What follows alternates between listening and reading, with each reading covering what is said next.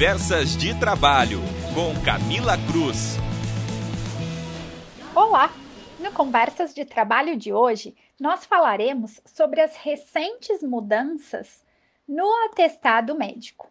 No último dia 26 de março, foi publicada uma lei, a 14.128 de 2021, que no seu artigo 7 alterou o artigo 6 da Lei 605 de 49, que é a lei que trata do repouso semanal remunerado e o pagamento de salários nos dias de feriados civis e religiosos. A principal mudança que impacta as relações trabalhistas entre empresas e empregados já está vigente desde o dia 26 de março e, de acordo com a nova redação do artigo 6, parágrafo 4, durante o período de emergência em saúde decorrente do coronavírus, a imposição de isolamento dispensará o empregado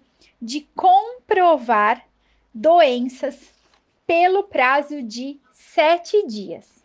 E já no parágrafo 5, a alteração é no sentido de que, no caso de imposição de isolamento em razão do Covid, o trabalhador poderá apresentar como justificativa válida no oitavo dia de afastamento um documento de unidade de saúde do Sistema Único de Saúde, né, mais conhecido como SUS, ou ainda um documento eletrônico regulamentado pelo Ministério da Saúde.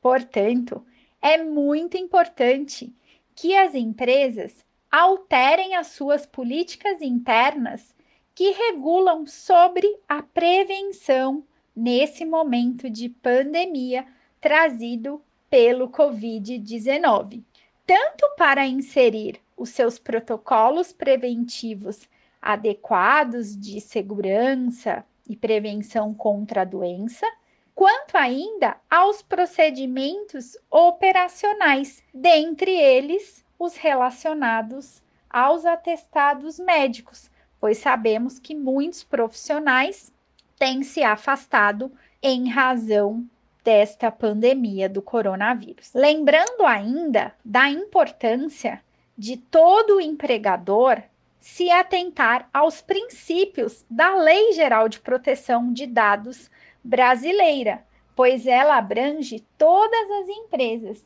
independente do seu segmento e independente do seu porte, porque dentro dos princípios da Lei Geral de Proteção de Dados, nós temos o princípio da não discriminação e ainda o princípio da responsabilização e da prestação de contas. Ou seja, caberá a cada empresa demonstrar que adotou medidas que comprovem o compliance e a observância às leis. E quando falamos de dados relacionados à saúde, falamos de dados sensíveis e dados sensíveis precisam de proteção. Portanto, é o momento de fazer uma revisão dos seus processos, já adequando as mudanças reiteradas que vêm acontecendo na legislação, para que todos possam cumprir com todas as regras e terem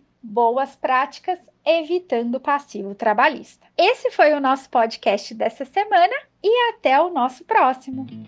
Acompanhe mais notícias em contábeis.com.br.